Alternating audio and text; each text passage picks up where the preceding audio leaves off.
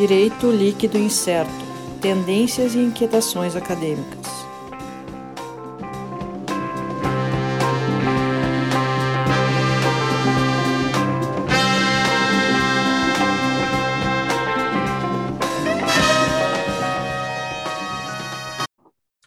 Olá, pessoal. Estamos começando aqui mais um DL Podcast Direito Líquido Incerto. Estou eu, Sandro Moraes, e aqui comigo temos Alisson Capelari. Olá a todos, olá a todas, de novo. Sérgio Gillet. Olá, olá, olá. Nossa equipe oficial, titular e definitiva do DL Podcast. Né? Nossa, que forte, definitivo. Forte, né? Senti o impacto. Lembrando, pessoal, então, nossos contatos, nossas redes sociais, o arroba DL Podcast no Twitter, Instagram, siga lá, acompanhe nossas postagens, postagens informando cada novo episódio. O youtube.com.br DL Podcast, e aí tu aproveita, se inscreve no canal, ativa o sininho para não perder a notificação quando o Alisson postar lá no YouTube cada episódio novo. Deixa o like também. Aproveitei, está aqui embaixo, deixa o like ali embaixo. Ativa, ativa o sininho para não perder as notificações. Já falei isso, né? Então, todo o combo lá dos youtubers. É, monta é. uma playlist, deixa tocando, compartilha é, com os amiguinhos. Faz um engajamento, compartilhando, é mandando. É. Fala em mal. Comenta lá, dá um, dá, um, dá, dá um feedback no comentário. Até, até xingando a gente. Mas fala alguma coisa.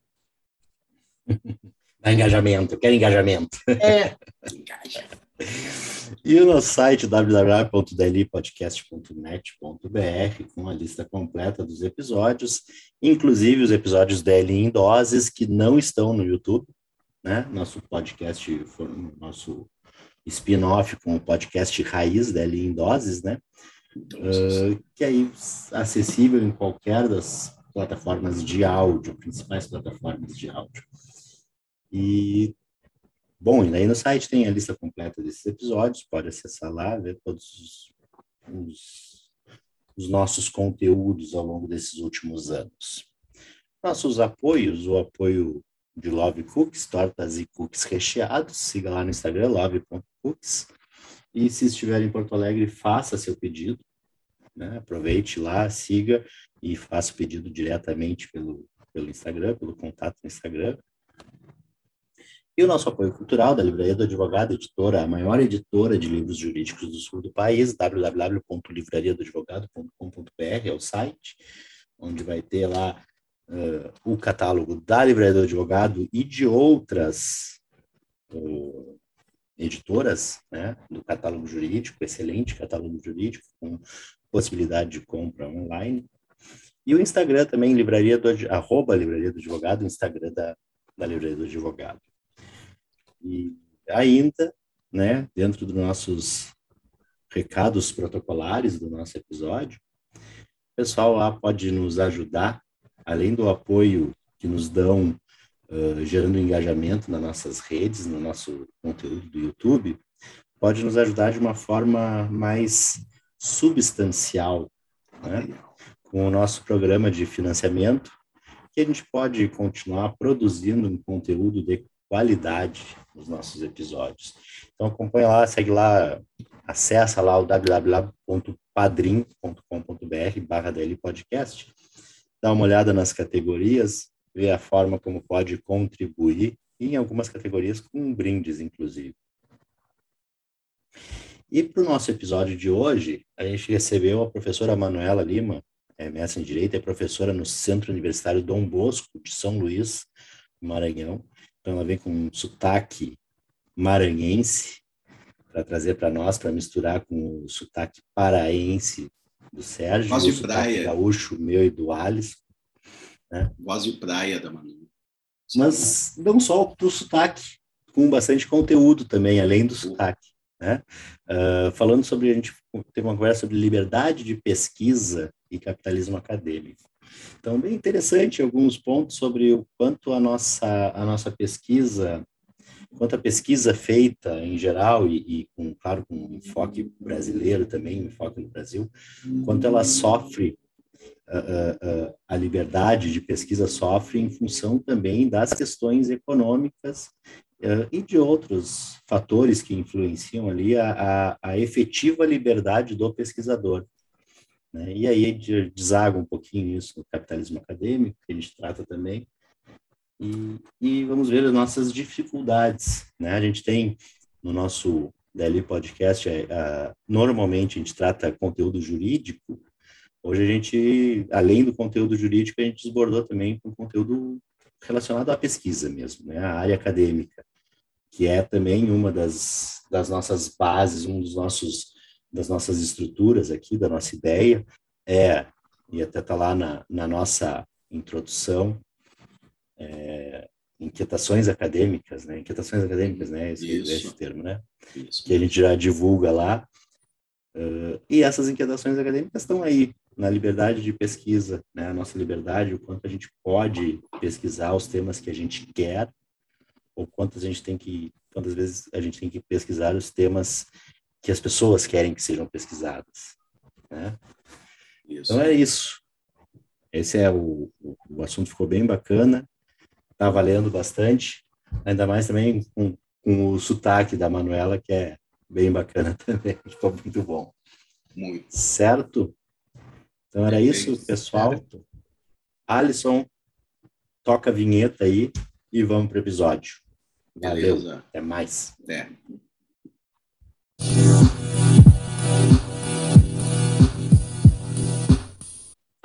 Olá, pessoal. Então, estamos começando aqui mais um episódio do DL Podcast Direito Líquido Incerto.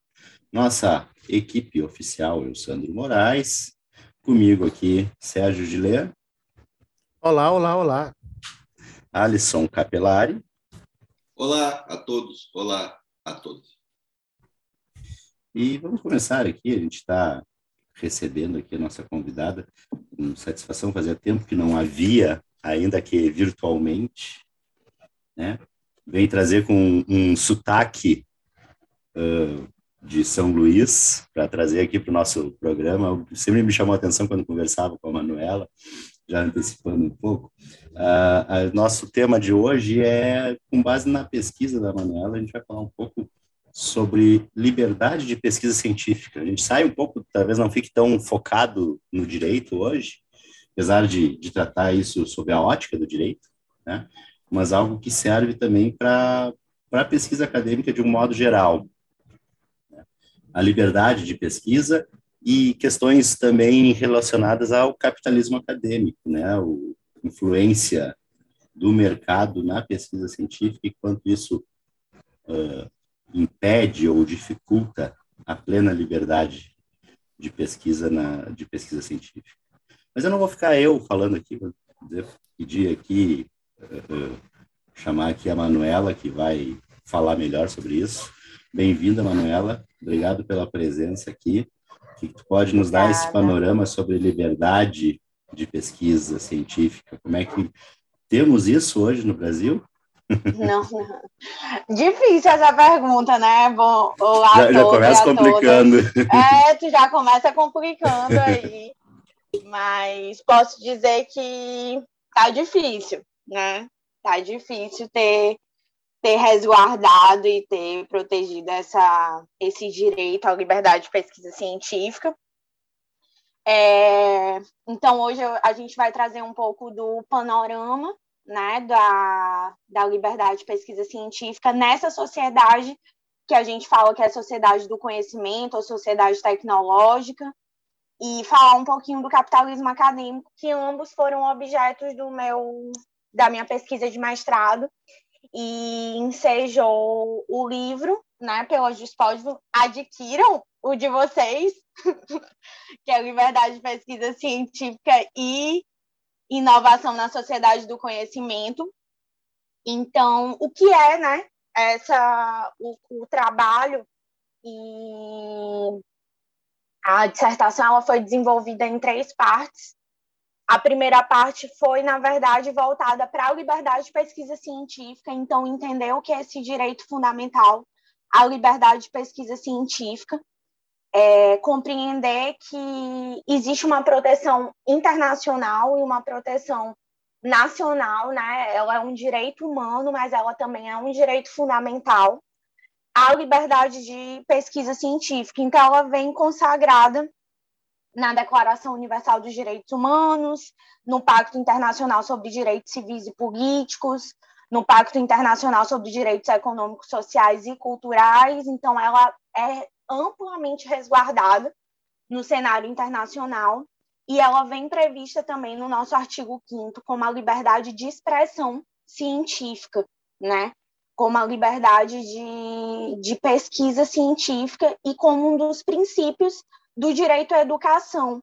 Ali no capítulo direcionado ao direito à educação, ela vem também prevista como um dos princípios norteadores de um outro direito fundamental, que é o direito à educação. E, e na verdade, o porquê dessa pesquisa, né? Eu fiz, antes de adentrar na, na pesquisa em si, eu fiz, tem, um, tem o Google Constitute, que engloba, reúne várias, todas as constituições do mundo inteiro.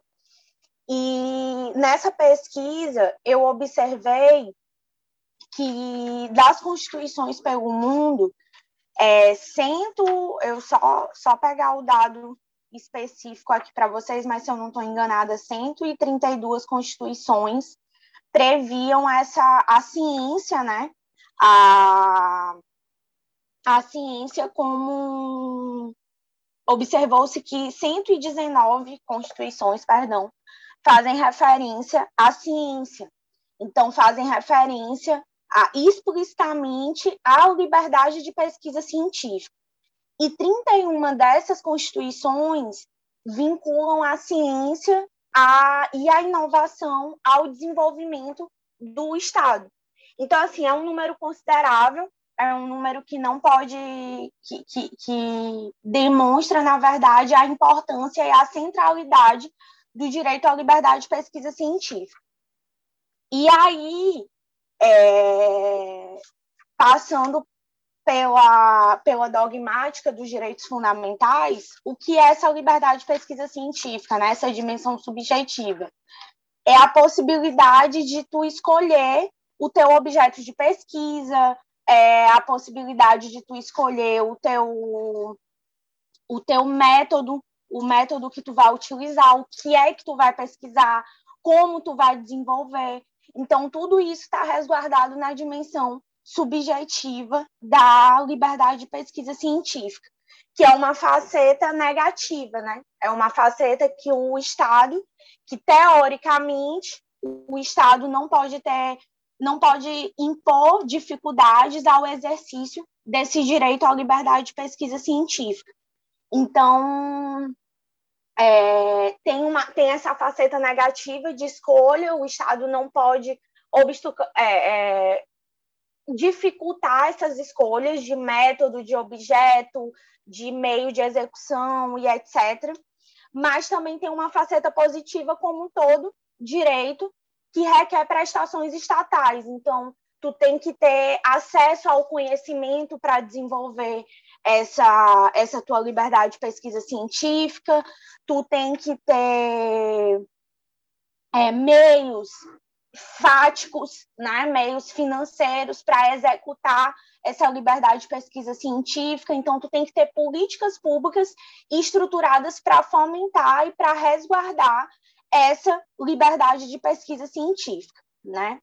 Então, tu precisa de prestações fáticas, disponibilização de meios, espaços, instrumentos, recursos para executar esse teu direito à liberdade de pesquisa científica.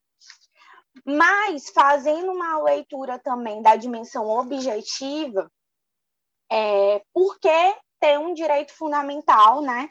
Porque quando a gente fala em dimensão objetiva, a gente fala da, da questão de tu ter a proteção de um direito fundamental para além dos interesses dos indivíduos, para além dos interesses dos particulares. Então, por que de ter um direito fundamental à liberdade de pesquisa científica?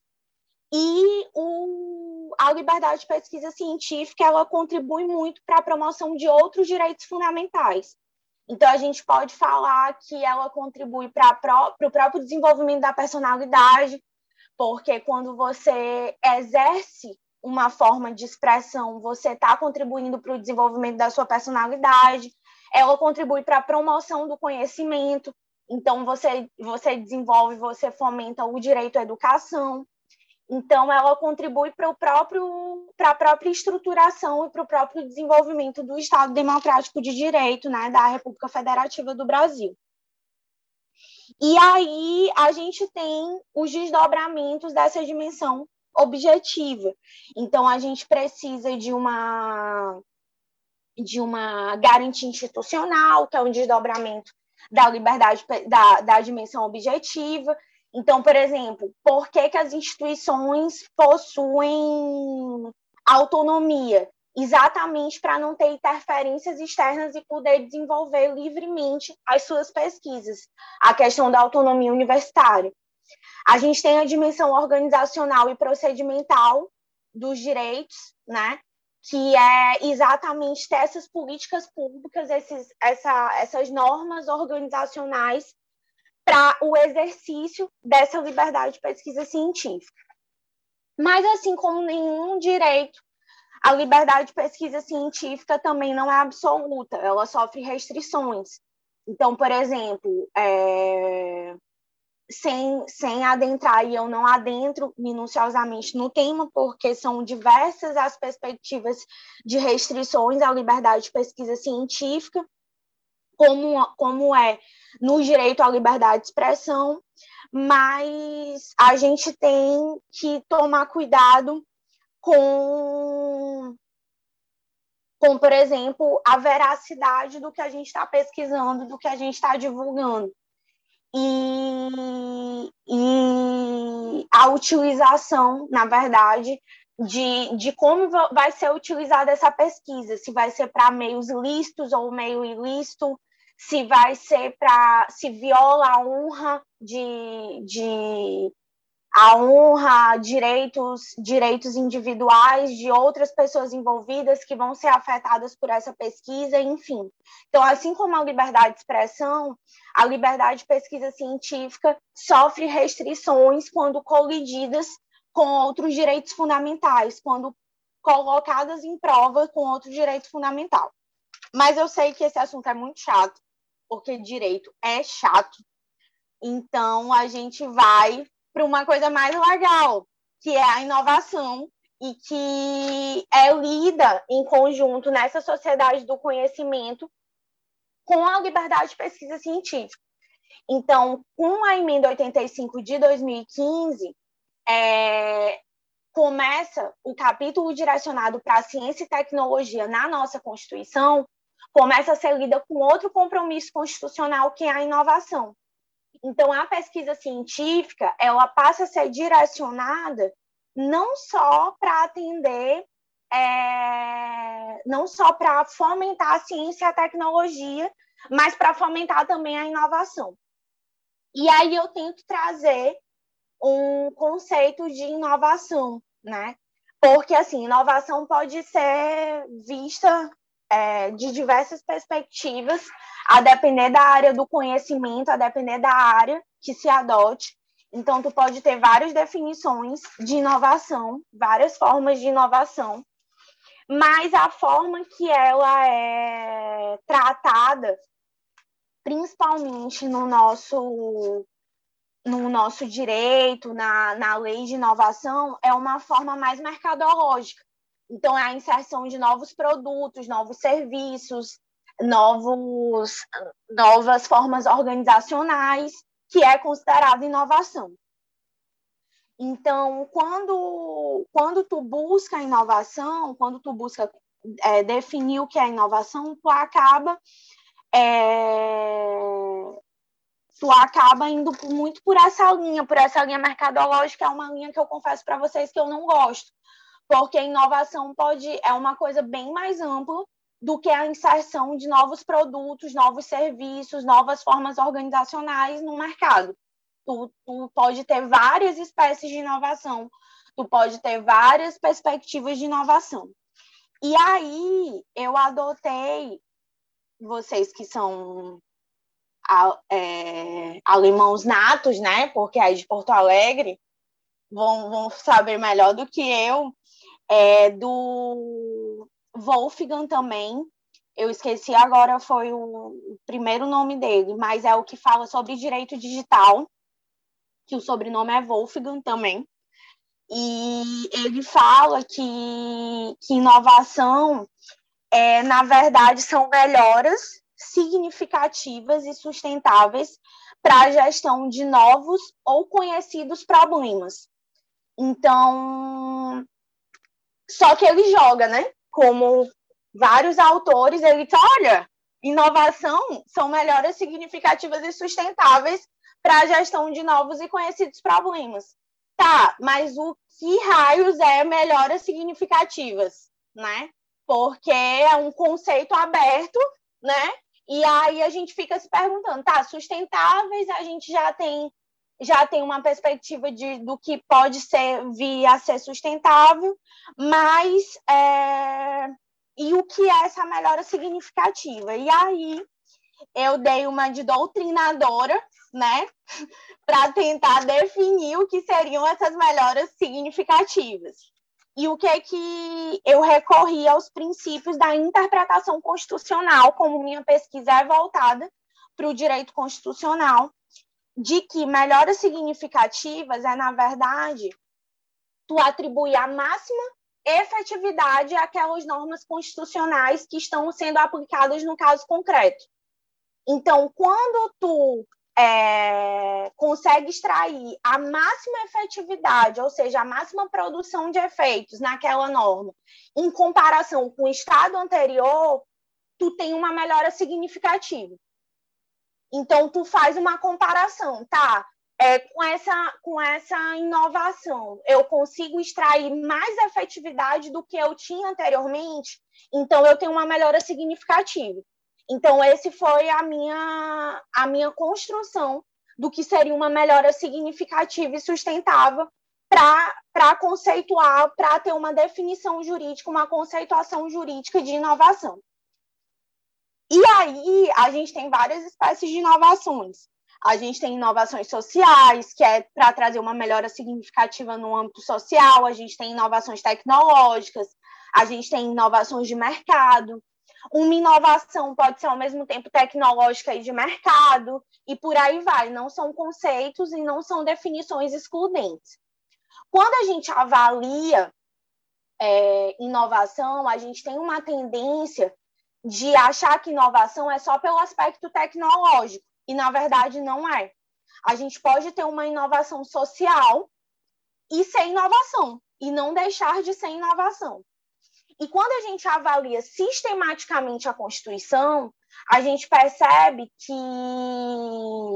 e isso foi uma contribuição do professor Ingo também, para além de várias outras contribuições que ele deu, mas ele disse: olha, Manuela, é, quando tu avalia sistematicamente a Constituição, tu percebe que o, o local que está inserido a ciência, tecnologia e inovação é na ordem social.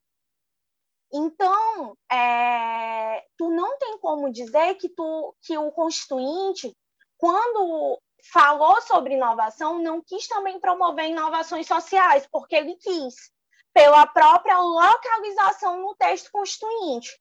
Então, não tem como tu dizer que é só inovações tecnológicas, mas também inovações sociais. A gente tem que promover inovações sociais, a gente tem que se preocupar com inovações sociais. E aí isso foi se construindo, né, para a própria crítica ao capitalismo acadêmico que eu faço no terceiro capítulo. Só que o que, que acontece? Como é que a gente chega né, ao capitalismo acadêmico? As políticas públicas de fomento à inovação e de promoção à inovação e que acabam se confundindo com a promoção à liberdade de pesquisa científica, porque o que, é que acontece? Eles juntam. Ah, eu vou promover inovação ao mesmo tempo que tu promove inovação, tu cria mecanismos para o exercício da liberdade de pesquisa científica, porque elas começam a ser casadas, elas começam a ser lidas em conjunto. E aí essas, essas políticas públicas de incentivo à inovação, elas começam a ser a ser estruturadas pela teoria da hélice tríplice, que é justamente é, a, essa, essa questão da, do envolvimento de universidade, governo e empresas.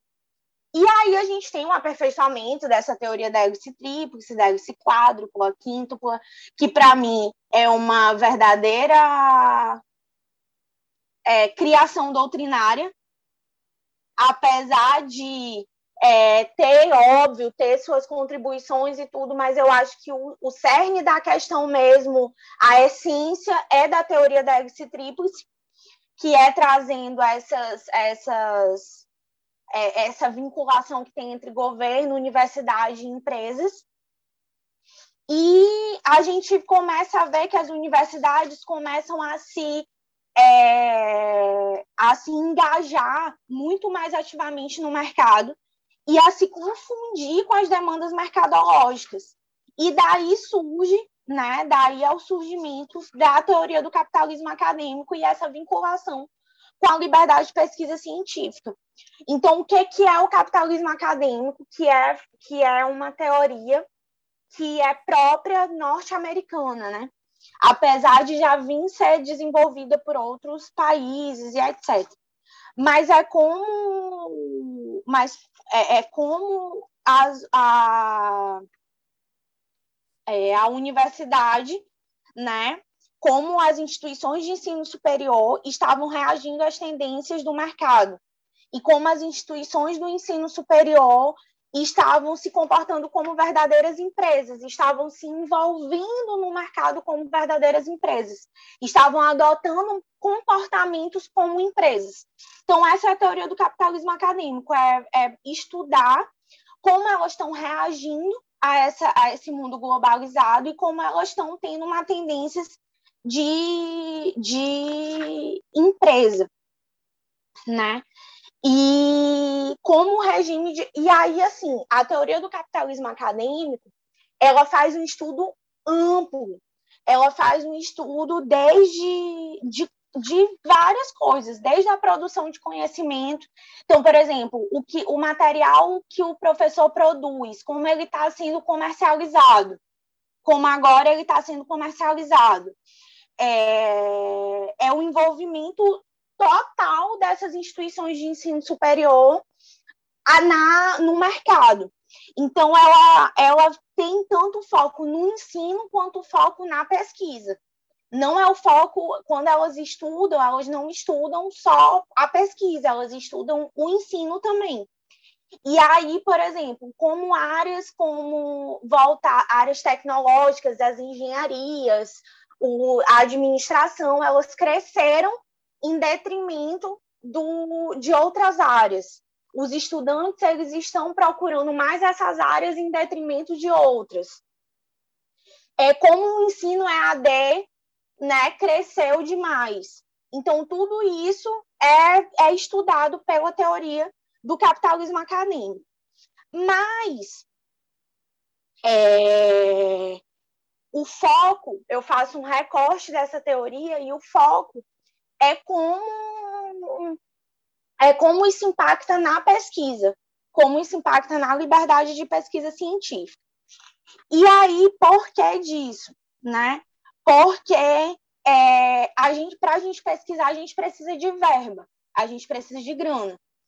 E é, essas políticas públicas que deveriam ofertar esses recursos para a gente acabam sendo estruturadas pela lógica do capitalismo acadêmico.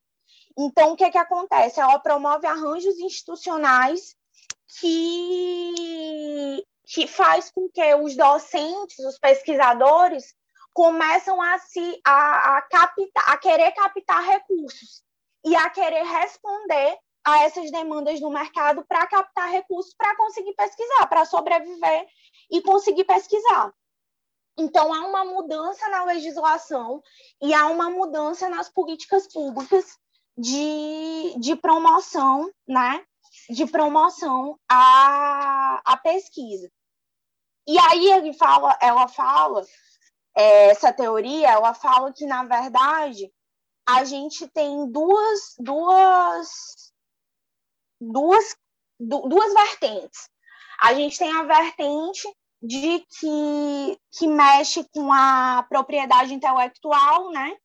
que a produção é, é, vai, vai ser voltada para a proteção da propriedade intelectual, para tu poder é, privatizar o ensino, privatizar o conhecimento.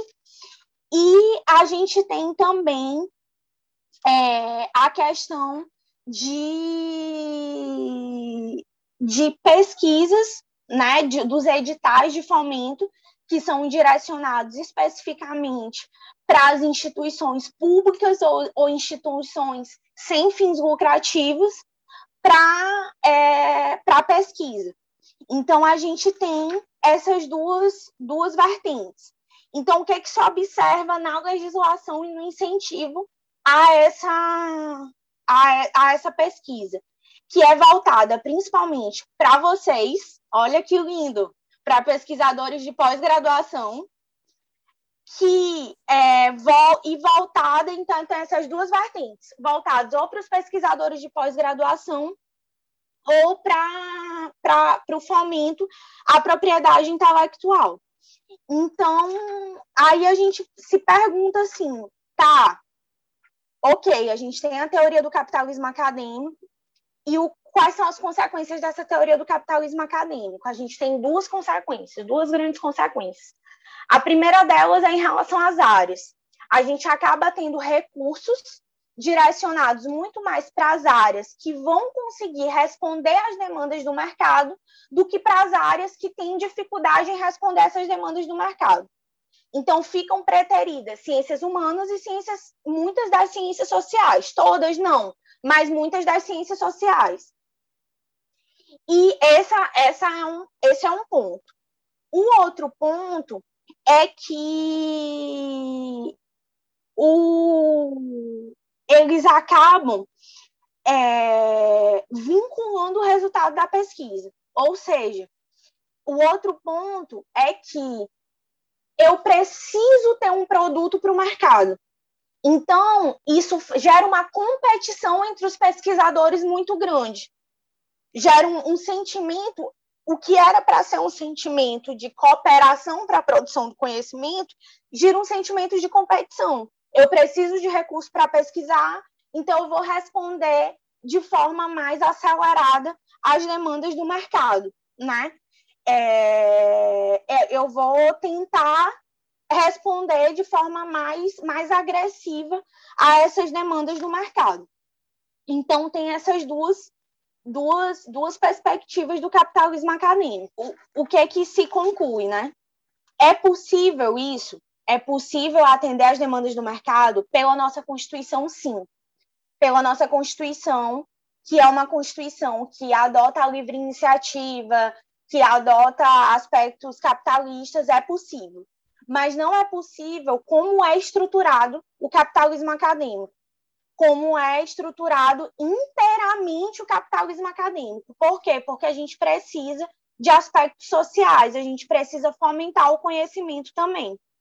Então, qual é a conclusão que se chega? Eu posso aderir ao capitalismo acadêmico, né? Eu posso aderir ao capitalismo acadêmico, mas não na, não na, não inteiramente a esse capitalismo acadêmico, porque eu tenho outras finalidades constitucionais a serem resguardadas. Eu tenho outras finalidades constitucionais a serem promovidas, como a promoção do conhecimento, como a própria liberdade de pesquisa científica, e aí, é, para eu chegar a essa conclusão, eu fiz uma pesquisa documental, mas isso eu vou deixar para vocês comprarem o livro e verem a minha pesquisa documental, porque ela tá ótima. O Sérgio, inclusive, revisou a minha pesquisa documental, então daí vocês percebem que ela tá maravilhosa. E aí é isso, gente. Eu fico aberta aí para as perguntas. Tá certo, Manuela. Ah, sim. É... Caramba, é muita coisa que a gente não se dá conta de como a lógica hoje de pesquisa, de produção de conhecimento científico né, está engendrada no, no, nosso país e no mundo mesmo. E, e me preocupa bastante é, justamente quando o Estado, na hora de fomentar, na hora de fazer políticas públicas de fomento à pesquisa, ele dá muito mais vazão a pesquisas que vão, em curto prazo, trazer um, né, um produto ou um serviço, tecnologias né, já de uso. Um exemplo clássico que a gente tem, que era uma pesquisa de fomento público, né, que eram as telas uh, que as telas de que, que, que, eram responsivas a toques. Sem essas telas responsivas, o iPhone hoje não existiria. Ou seja, é uma tecnologia que a Apple utiliza, mas que ela foi desenvolvida em, por questões de fomento público. Né? A internet mesmo. A internet nasceu por iniciativa do Estado. E muitas outras coisas vão se desenvolvendo por conta disso. Nós tivemos a Guerra Fria, né, que nos deu que, nos deu muitas tecnologias. E quem é estava por trás da Guerra Fria? Estados.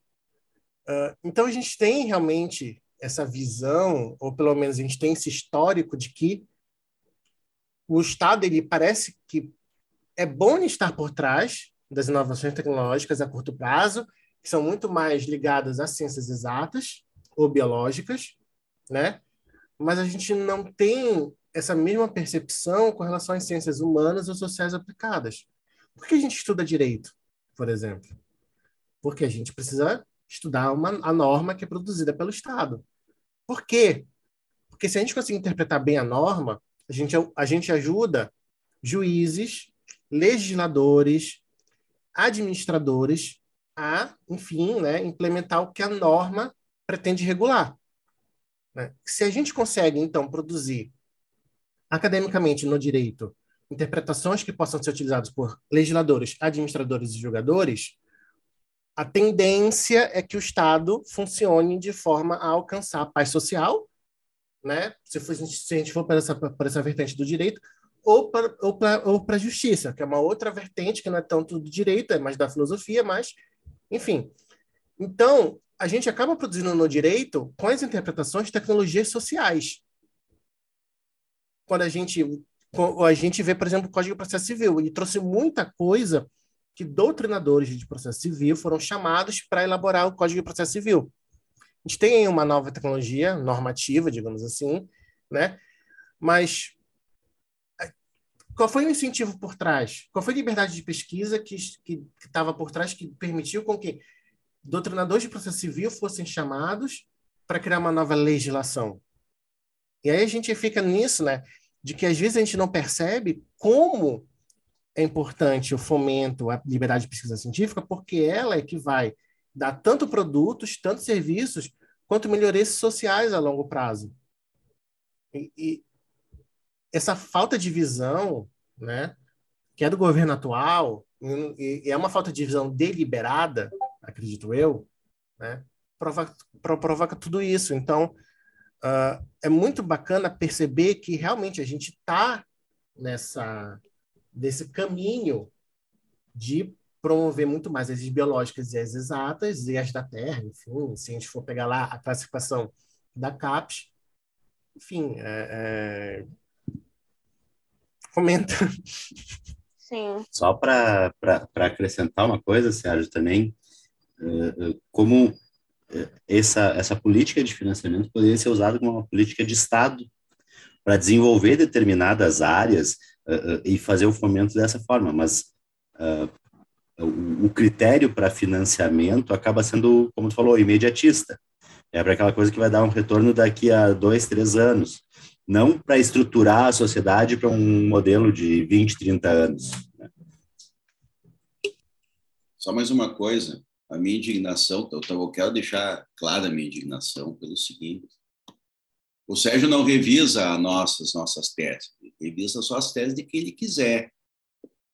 É isso. Ele, ele se negou. É ele, se negou. Ele, ele, tem, ele tem uma régua muito, muito alta para fazer essa, essa participação. Assim, meros mortais, como os colegas dele da LI, não quer nem saber disso. Mas tudo bem, é só essa indignação que queria. Olha, eu remunerei, tá? Não, a, a gente remunera, a gente oferece remuneração acima do mercado para ele, inclusive ele não quer saber. Não, eu só acho engraçado porque eu, eu fiz boas indicações para eles, de profissionais competentes, para também fazerem as revisões, e isso eles não reconhecem. Além de ah, não mas não é a mesma coisa. Mas eles sabem que eu estou aqui. Se eles tiverem alguma dúvida, eles sabem que podem contar comigo. O Alisson mesmo já tirou várias dúvidas comigo. Isso ele não fala, né? Isso, Mas, enfim, né? isso a Globo não mostra, tá? Isso a Globo é, não mostra. Isso o DLI não mostra. Mas, gente, é, na verdade, eu acho que a grande, o grande lance, né, é que o Estado ele acaba se comportando como empresa também, né? Então ele acaba, e eu acho que é isso que a gente tem que resgatar um pouco a função do Estado, a função realmente do Estado de promover melhoras sociais, promover políticas sociais também, porque ele está se comportando como uma verdadeira empresa. E tem um livro, não sei se vocês já viram, mas é A Nova Razão do Mundo, que é um livro muito bom, que fala, na verdade, é, nessa em como o Estado está respondendo a essas demandas de mercado. Exatamente isso, criando políticas públicas só para esses retornos imediatistas, para essas questões imediatistas de, de, de resposta do mercado, né? Só para fazer uma referência, uh, o livro A Nova Razão do Mundo, do Laval, né, Christian Laval, Sim. Já, já foi citado anteriormente no DL Podcast, mais de uma vez até, eu acho. É, é, é, é, recorrente no nosso, nas nossas conversas aqui, a gente É porque eu não sei se vocês percebem, que essas eu, eu falei isso até no, numa palestra que eu dei semana retrasada, que essas, essas leituras de tecnologia, da sociedade tecnológica, do direito, elas têm uma tendência de suprimir o aspecto neoliberal, né? As características neoliberais. Então, parece assim que a gente não tem um regime neoliberal e que a gente não tem os efeitos do regime neoliberal. Então, é, isso, isso é muito perigoso, porque, na verdade, muitos dos impactos dessa sociedade tecnológica vêm desse regime neoliberal, vem dessa lógica do regime neoliberal. Então, a gente acaba recorrendo a esses outros livros para tentar compreender. Manu, eu vou dar uma, vou dar uma sugestão também aqui, tá? E de referência. Geralmente sou eu que peço essa referência dificilmente eu dou uma referência. Mas se me lembra muito que é tratado no livro do, da Mariana Matsukato, do Estado Empreendedor, também. É. Olha aqui, eu estava pegando... Olha aqui, ó, estava, ah. estava pesquisando isso agora para ver o nome do livro exato, qual, qual era, para falar com vocês. Não, é, não, e o livro é muito bom, ele toca direto nessa parte. Como é o nome? O Estado Empreendedor da Mariana Mazzucato. Da Mariana Mazzucato. E tem um mais recente dela, Missão Economia, foi lançado acho que esse, esse ano, ano passado também. Pronto, tá. já vai para a segunda edição do livro da Manu. Não vai ter segunda é, edição, cara. Não, porque... interessante. interessante quando o Sérgio estava falando, eu já pensei nesse livro, já, já, pensei e tal, daí aí foi seguindo a Manuela, falou, disse, ah, eu, eu não me lembrava o nome do livro, como é que é o nome do livro? Aquela italiana lá, tentando lembrar. Aí eu fui aqui no Google, aí o, o Alisson falou na hora que eu estava achando também, né? Então, uh, realmente, tá, a, a, o foco fica uh, uh, nesse aí, nisso aí mesmo, porque a gente vai dando volta, dando volta, e a essência está ali, a gente está meio conectado nessa história aí, nessa ideia. mas eu até acho assim... que uma eu acho que uma área que ainda pega os impactos do regime neoliberal, eu não sei se é porque eu fiz a cadeira da Denise, mas é a, a área de direito do trabalho, assim, direito do trabalho e novas tecnologias, que consegue ainda fazer um resgate desses impactos desse regime neoliberal. Bom, uh, aí se eu começar a falar disso, eu, eu, eu incomodo. Aí nós vamos fazer um episódio é bem... só contigo, Sérgio. Tá, depois, é, depois, tá, depois já tem, já tem o primeiro lá, eu fiquei falando um pouco disso. É, a segunda é, edição, é, vai ter a segunda edição. É, posso, com a tese finalizada, eu vou ouvir o que eu falei lá naquela primeira, quando eu entrei no doutorado, eu vou ver assim, bah, como eu mudei, como eu melhorei. Espero, pelo menos, né? Uh, e a qualidade de som também vai estar melhor. Mas, enfim, é essa ideia mesmo, porque uh, uh, a, a, tecnologia no mercado de trabalho, ela está tá entrando ignorando sociedade. Ela está atropelando. Né? E aí, até esses dias falava sobre, por exemplo, no, no Castel, ele fala no o, o conceito que ele usa é de supranumerários, né? As pessoas que não vão ficar, não vão se integrar na sociedade porque simplesmente não tem lugar no mercado de trabalho e vão ficar alijadas da sociedade. A minha tese eu estou tratando sobre isso, então não vou não vou estender Legal. muito aqui. Estou terminando ela, não vou. Se eu começar a falar dela aqui, aí eu, o programa é meu, não, não é mais a convidada. Assim, Mas tem um... Nós... Fala, Sandro.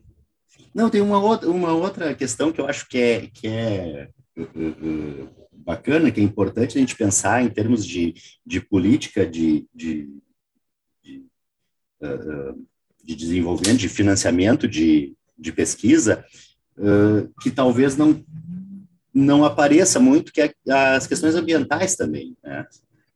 que isso é um, um Claro que algumas uh, pesquisas hoje, feitas hoje, que vão ter impacto em 30, 40, 50 anos, como a gente falava, uh, não tem o retorno imediato, dois, três anos, cinco anos, e acaba sendo não sendo priorizada.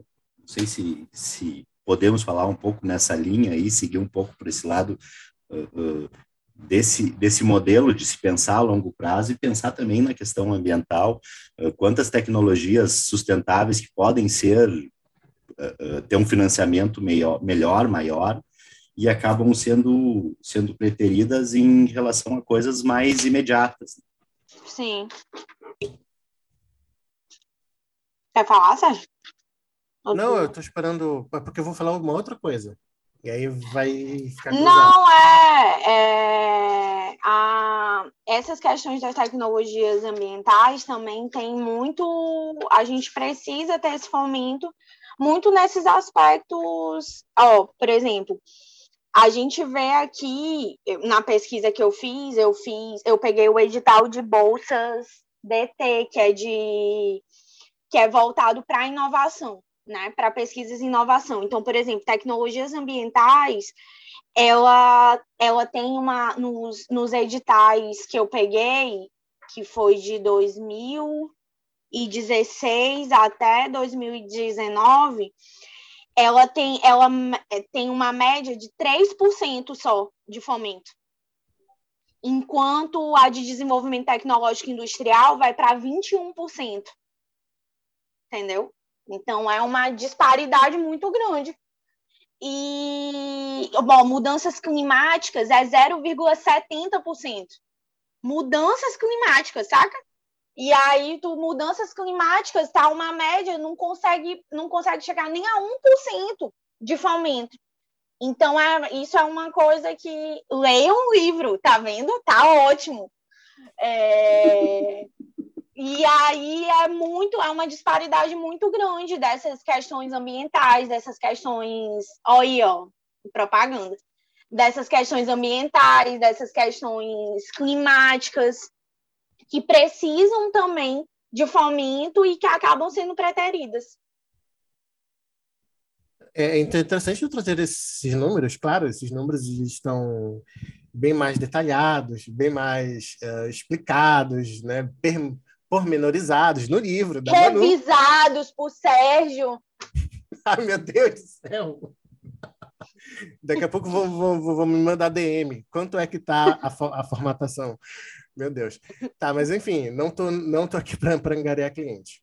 Estou aqui para comentar hoje, né, sobre a pesquisa da Manu e tudo mais. E, e trazer esses números assim ilustrativos demonstra justamente, né, o compromisso que se tem, né, uh, com, uh, acredito eu, com uma lógica de produção que ainda está fazendo essa troca, mas é uma troca ainda muito lenta muito pequena, que seria justamente né, de uma produção menos sustentável para uma, uma produção mais sustentável, ou que esteja ligada a isso, né?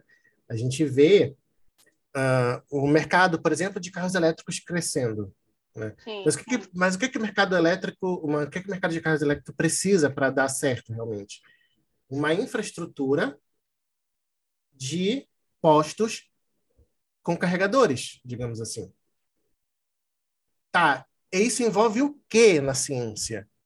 Isso vai envolver alguma coisa relacionada ao urbanismo, acredito eu, alguma coisa relacionada à engenharia, acredito eu, né?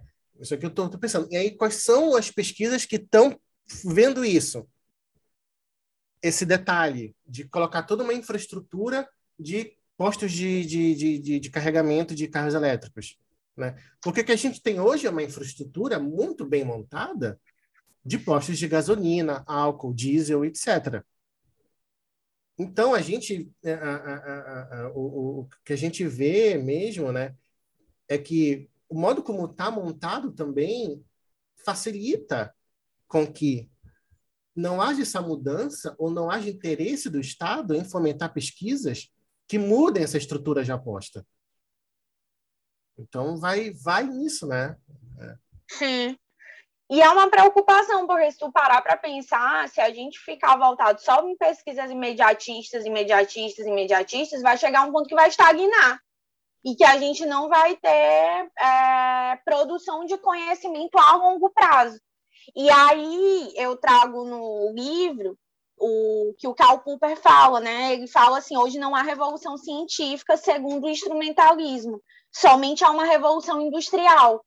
Então, vai chegar um ponto que vai estagnar, porque a gente precisa de conhecimentos a longo prazo, a gente precisa mudar estruturalmente.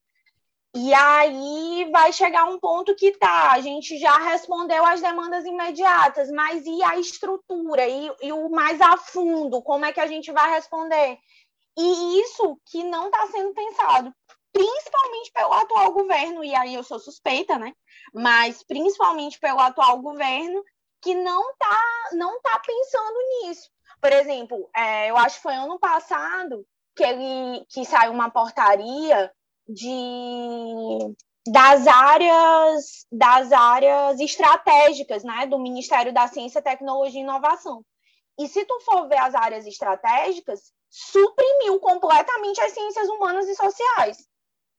Então é uma supressão dessas ciências humanas e sociais. Então, assim, não é uma área estratégica você pensar estruturalmente, você pensar a questão da sociedade, você pensar as ciências humanas, isso é muito preocupante. Sim. E, e, e se, for, e, se fores ver, por exemplo, uma pesquisa sobre uh, periferia, né? Que, e essa pesquisa tomando o corpo, tomando conhecimento da, da sociedade, o que, que a sociedade pode fazer com isso? Cobrar do poder público uma melhora. Olha, tá aqui a pesquisa, realmente a periferia sofre com várias coisas, né? Tá aqui, tá constatado com essa pesquisa. E aí, poder público, o que tu vai fazer com relação a isso? Tu vai deixar contar? Sabe? Não, e só para só para tu ter uma, uma ideia, eu tive uma amiga que fez um seletivo, não vou falar instituição, porque enfim, mas fez um seletivo recente no mestrado e, e aí a banca de, e ela é sobre liberdade de expressão artística. E ela pegou alguns dados que, que demonstravam que as políticas públicas e as, as, os atos do atual governo restringiam demasiadamente a liberdade, de, a liberdade artística. E aí a pesquisa dela era voltada exatamente para isso. E aí uma das da, dos membros da banca disse, olha, essa tua pesquisa é política, não é pesquisa. Aí ela disse, não, mas eu tô baseada em dados, eu tô baseada, não é no senso comum, eu tô, eu tenho dados estatísticos sobre isso. É, mas se o, o atual presidente se reeleger, tu não vai conseguir pesquisar isso. Olha o quão absurdo é isso, sabe? O quão absurdo é tu escutar isso. Porque quer dizer, então, que mesmo eu sendo pautado em métodos, mesmo eu sendo pautado em dados, eu ainda tenho que aderir um, ao gosto da atual presidência. Isso é um absurdo. Um absurdo isso. Também acho. com um detalhe, né? Como se qualquer pesquisa que tu vai fazer não, te, não fosse política, como se tua vida não é política. Exatamente. Né? Tudo, tem, tudo é política. Tudo é política. Apenas, assim, voltando para a questão mercadológica, tá, uh, Manuela? Uh, o Sérgio antes falou dos carros elétricos. Questão de pesquisa de carros elétricos, não só a questão da rede, mas, assim, um carro elétrico aqui no Brasil custa de 300 a 400% do preço de um carro similar à combustão interna. Ou seja, não, não, não se tem uma perspectiva também de popularização disso daí, mesmo sabendo, Sim. aí tu envolve a questão de mudança climática, aí tu envolve a questão do desenvolvimento tecnológico e também tu envolve a questão do desenvolvimento das ciências sociais e humanas.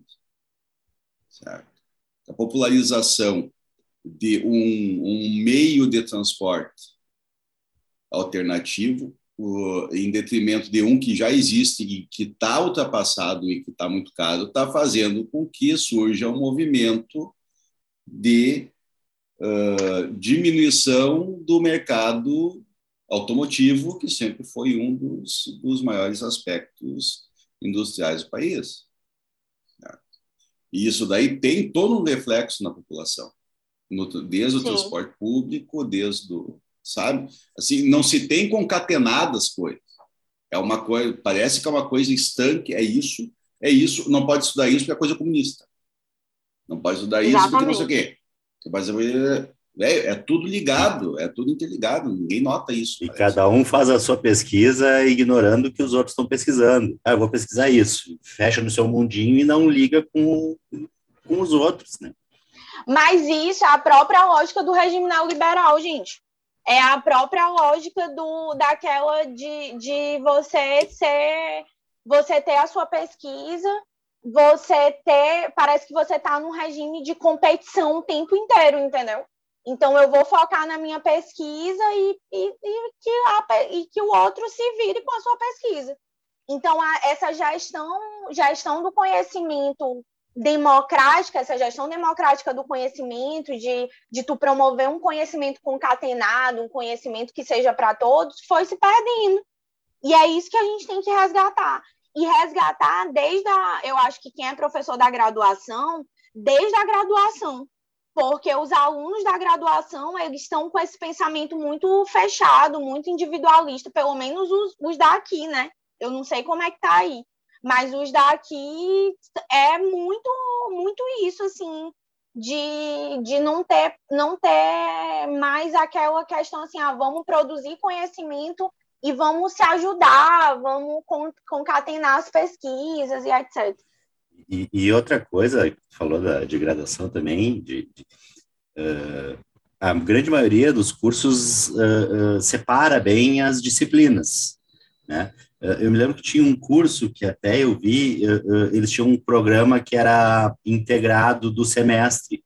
Então, tinha um trabalho final, sei lá o quê, que, que integrava todas as disciplinas juntas, todas que o aluno cursou ao longo do semestre, uh, uh, fazer um trabalho único, um, um, trabalho conjunto no final, que eu achei bastante interessante. Então, juntava uh, no lado, vamos lá, é, direito, né? Então juntava ali um processo civil, um direito civil, direito penal, uh, direito constitucional, e eles tentavam fazer um trabalho conjunto ao final do semestre para integrar essas.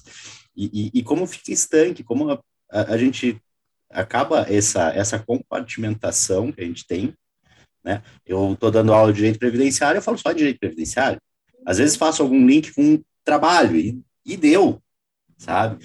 E, e, é, é, e é até uma, uma autocrítica aqui de não conseguir fazer esse link, trazer outras coisas, para dar um pensamento sistêmico mesmo, de, e da ideia completa, de todo, porque uma alteração em uma das coisas vai impactar nos outros.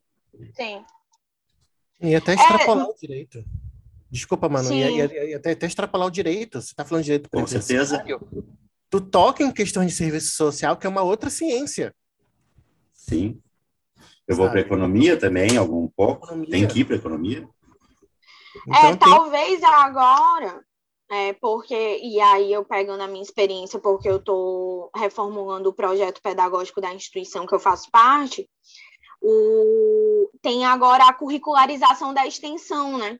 De você trazer para o currículo a extensão. E aí, muitas das formas de curricularização da extensão é tentar interligar as disciplinas e trazer o aluno mais para a comunidade. Não sei se vai funcionar, né? Não sei se, se isso vai funcionar. Mas, mas é uma via da gente tentar retomar essa interligação entre as disciplinas e trazer esse aluno para se preocupar com as questões da comunidade, porque eles são muito fechados assim, eu quero meu currículo, eu quero, eu quero meu currículo não, eu quero meu diploma para me formar e ganhar meu dinheiro. E pelo menos no direito assim, eu lembro quando eu entrei no direito, OK, eu odiava direito, né? Eu não queria direito de jeito nenhum. Mas da metade para o curso para o final, eu, eu tinha aquela, aquela visão apaixonada do direito de que, meu Deus, quero mudar o mundo. O aluno, é, não tem não tem mais essa paixão em período nenhum, sabe? Em período nenhum tem mais essa paixão de, de quero quero ter uma mudança social, quero uma quero impactar socialmente. Ele quer tem... mudar, fazer a mudança social dele, do bolso Exatamente, dele. do bolso dele, exatamente. Ele quer, ele quer, ele quer logo o título para correr atrás de outro título. Isso. Vai correr Exatamente. atrás de outro, vai correr atrás de outro, vai correr atrás de outro, vai correr atrás de outro. E, e olhando para trás, qual que é a tua obra? Bom. Não, e isso toca muito, por exemplo, é, eu fiz um, eu fiz o, eu estou num processo de entrar para o doutorado, né? E aí eu conversando com alguns professores, eles disseram, falando da minha pesquisa de mestrado, que olha, tu esgotou teu tema na tua pesquisa de mestrado, então tu tem que mudar né? Tu tem que ver, tu tem que mudar a tua pesquisa para o doutorado. E aí, é, várias pessoas disseram assim: ah, Manuela, faz qualquer coisa, sabe? É teu título, e tu vai, entra e faz qualquer coisa, tu quer um título e tudo. Eu disse: não, gente, eu não pesquisei para isso, não.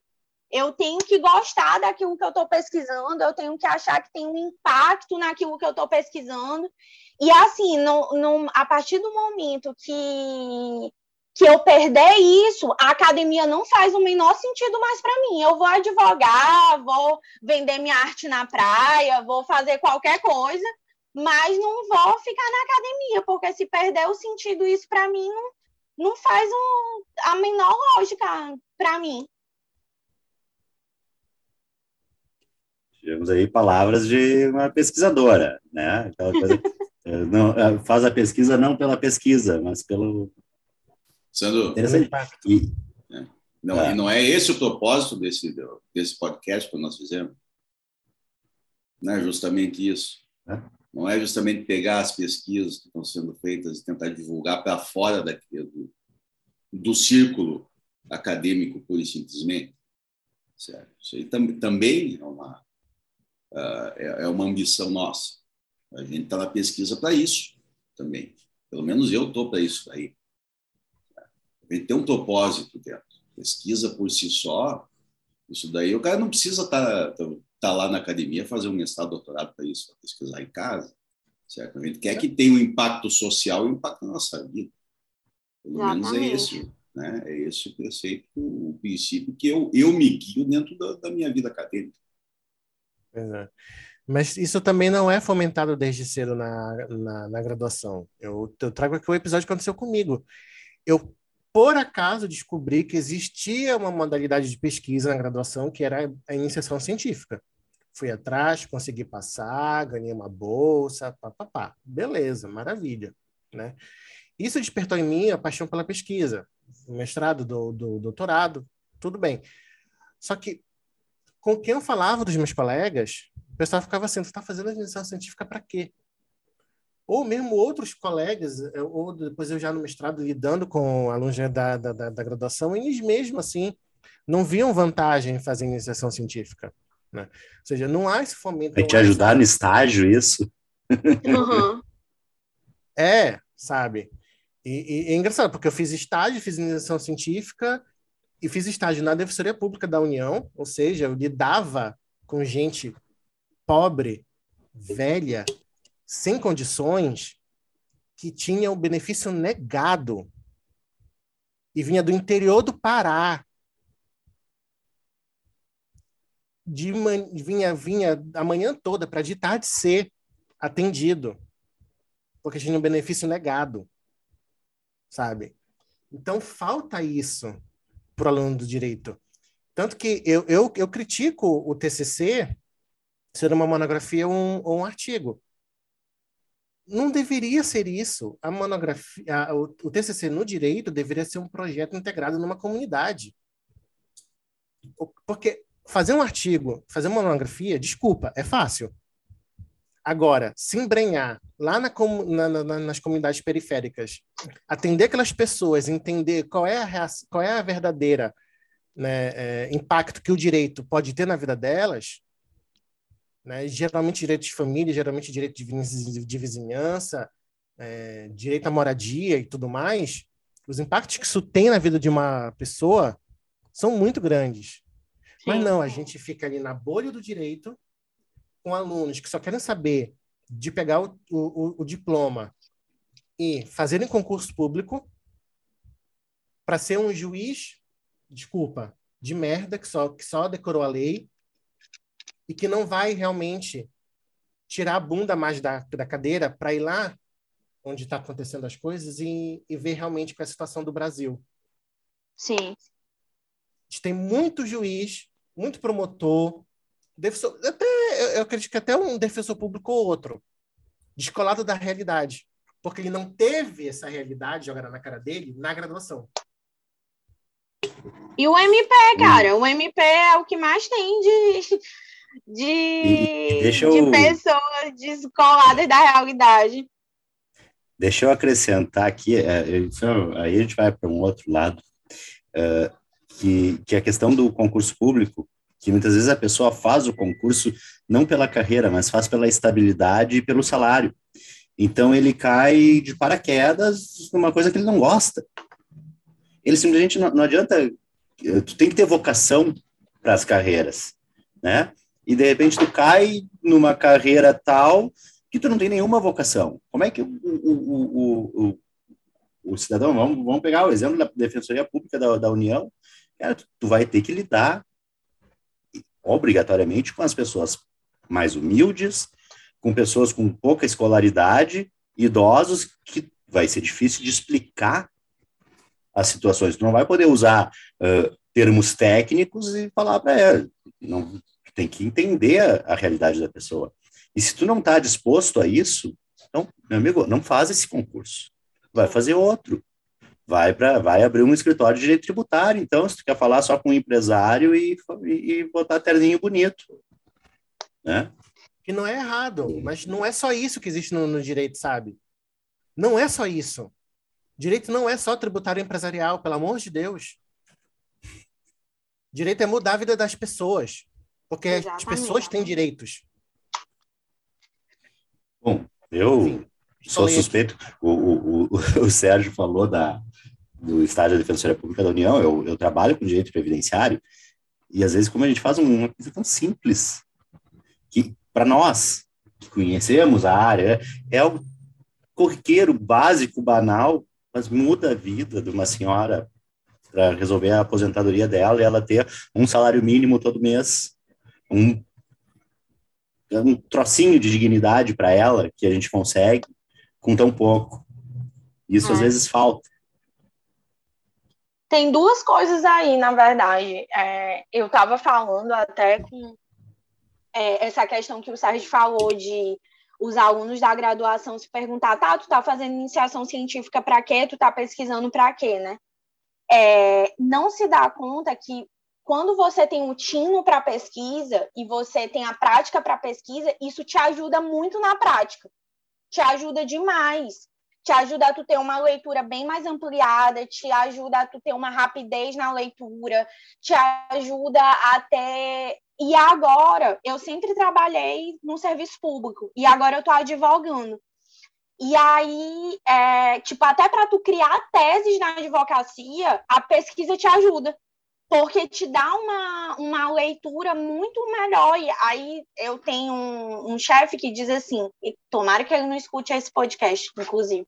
Eu tenho um chefe que diz assim para mim: Ah, Manuela, mas tu é muito acadêmica. Eu disse, tá, eu sou muito acadêmica. Mas para o teu processo chegar e ser discutido em sede de STF, de STJ, tu precisa ter uma peça robusta. Não adianta tu ter uma peça extremamente fática sem ter uma peça robusta no direito. Então, porque senão não vai chegar lá.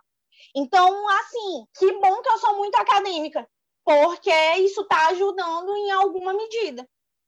Mas a outra coisa também é a questão dos próprios professores. Os professores estão muito desestimulados para estimular o aluno, sabe? Os professores estão muito desestimulados para estimular o aluno à pesquisa e tudo. Então, é aquela coisa assim, eu digo mesmo para vocês, é... tomara que meu outro chefe não escute esse podcast, mas eu, eu, por exemplo, na minha, no meu caso, reduziram né, a carga horária, reduziram os salários e os, e os professores estão muito desestimulados.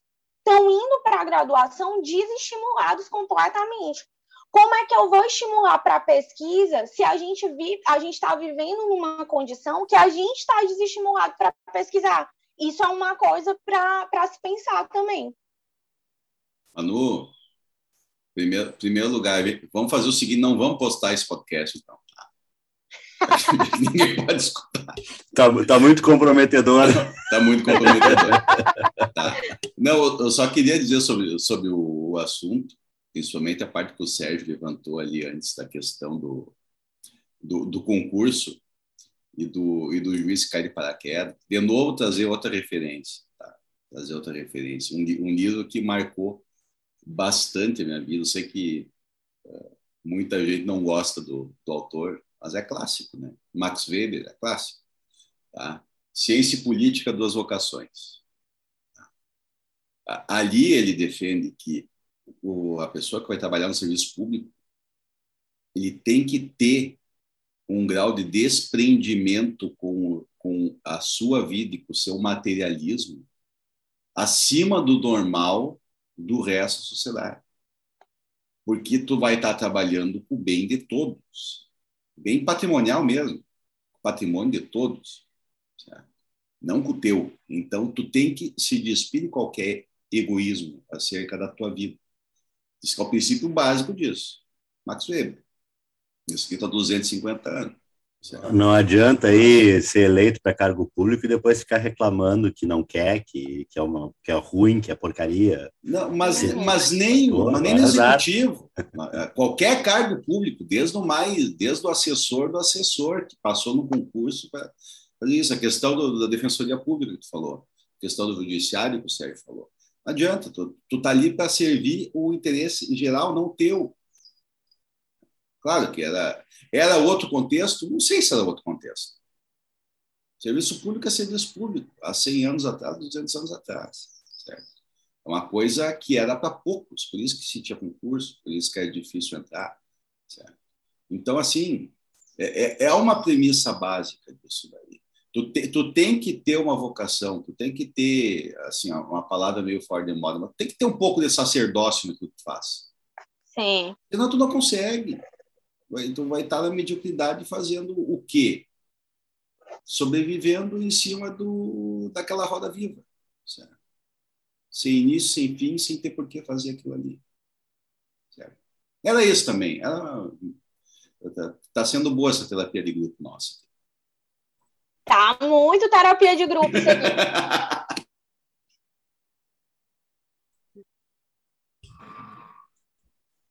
Acho que agora a gente a pode... terapia de grupo tá boa. que foi, Sérgio? Não, você vai falar que agora a gente pode encaminhar para encerramento. A gente já, já fez a cura aqui. Pois é, a gente já passou aqui, já, já exortou as, o, de, o, é, o descarrego da sociedade. Tá feito o descarrego. vamos guardar esse podcast, salvar ele. Não sei quando vamos ser, vamos postar e quando. A Manuela não quer que, que ninguém ouça, né? Tá dizendo lá, não pode ouvir. Não, não, não, pode, pode, pode divulgar. Agora, se eu for demitida, vocês me contratem, viu? Não, pode deixar, pode deixar. Assim, Manuela, uh, hoje vou, vou, eu tomar liberdade de fazer o que o Alisson, o Alisson sempre pede, assim, algumas referências. Ao longo do episódio a gente já falou alguma coisa, Sim. né? Já vamos falar. Já anotei algumas. Val, a Mariana Mazzucato, não sei se até o Alisson, o Alisson hoje trouxe referências, né? Ele não Sim. pediu, ele trouxe. Falou da Mariana Mazzucato, falou agora do Max Weber. Tem a referência clara do livro da Manuela, que foi citado reiteradas vezes aí, com, com justa razão. O que mais que tu pode colocar para nós a termo, em termos de bibliografia ali, para o pessoal que quer, de repente, começar a estudar essa matéria, começar a pesquisar, ter sua liberdade de pesquisa, o que, que pode consultar para ter essa liberdade de pesquisa? Olha, eu gosto muito do livro do Direito, Tecnologia e Inovação, que foi organizado até pelo Gilmar Mendes e pelo professor Ingo, que eu tenho muitos textos legais lá sobre essa parte de direito, tecnologia e inovação. É, eu, eu, confesso que, que a parte de, de, de, de liberdade de pesquisa científica tem pouca coisa escrita de doutrina, assim, tem coisas mais escritas em liberdade de expressão do que do que em liberdade de pesquisa científica. Mas tem um tem dois textos do Rodotá, é, qual direito para o novo mundo e direito, ciência e tecnologia, modelos e decisões de regulação, que é muito bom, que ele traz um pouco ali pesquisa científica, ciência e tudo. No mais, vocês podem estar adquirindo o meu livro e vendo as referências.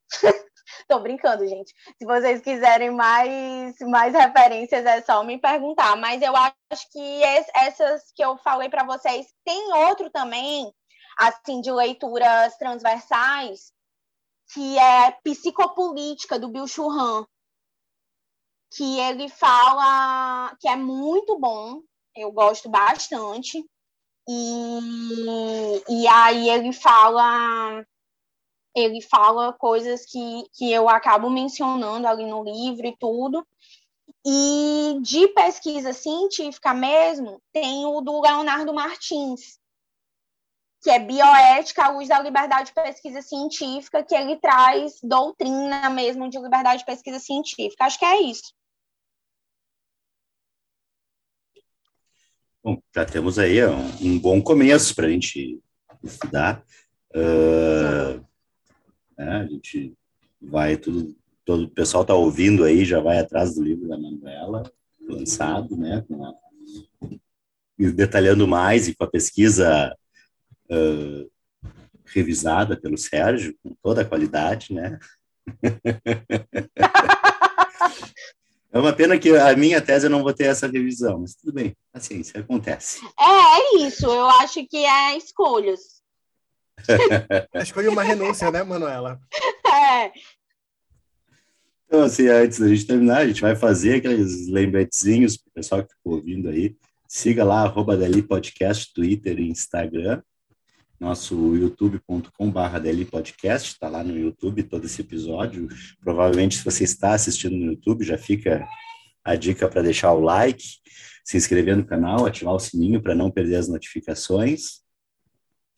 Nosso site www.dlpodcast.net.br, onde vai ter ali a lista completa dos episódios, inclusive, para quem está assistindo este no YouTube, nós temos o nosso projeto uh, em paralelo do DL em Doses, no podcast Raiz, que não tem no YouTube, é só nas plataformas de áudio, e elas estão disponíveis ali no dlpodcast.net.br, os links, mas você também pode procurar no seu agregador de podcast ou plataforma de áudio preferida.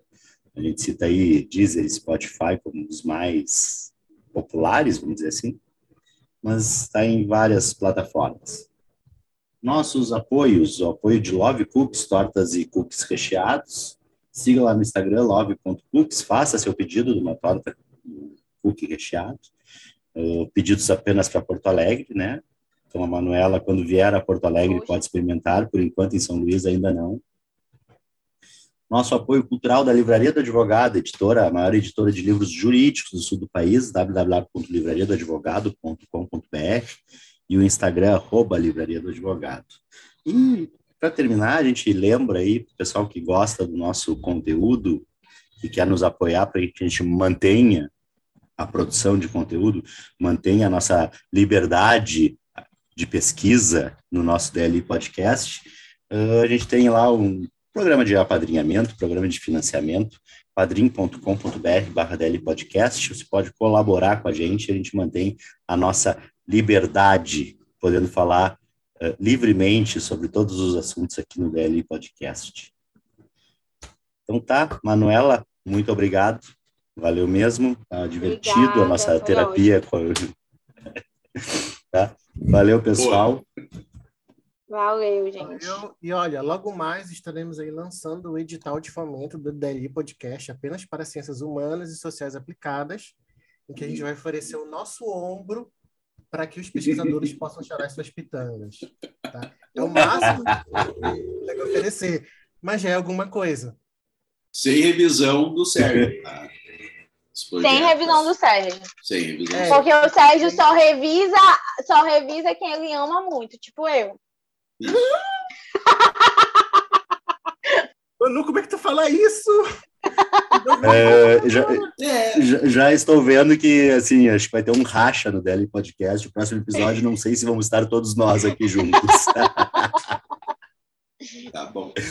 Gente, eu, eu- eu- eu gosto muito do- dos dois, apesar deles serem héteros. Então tá.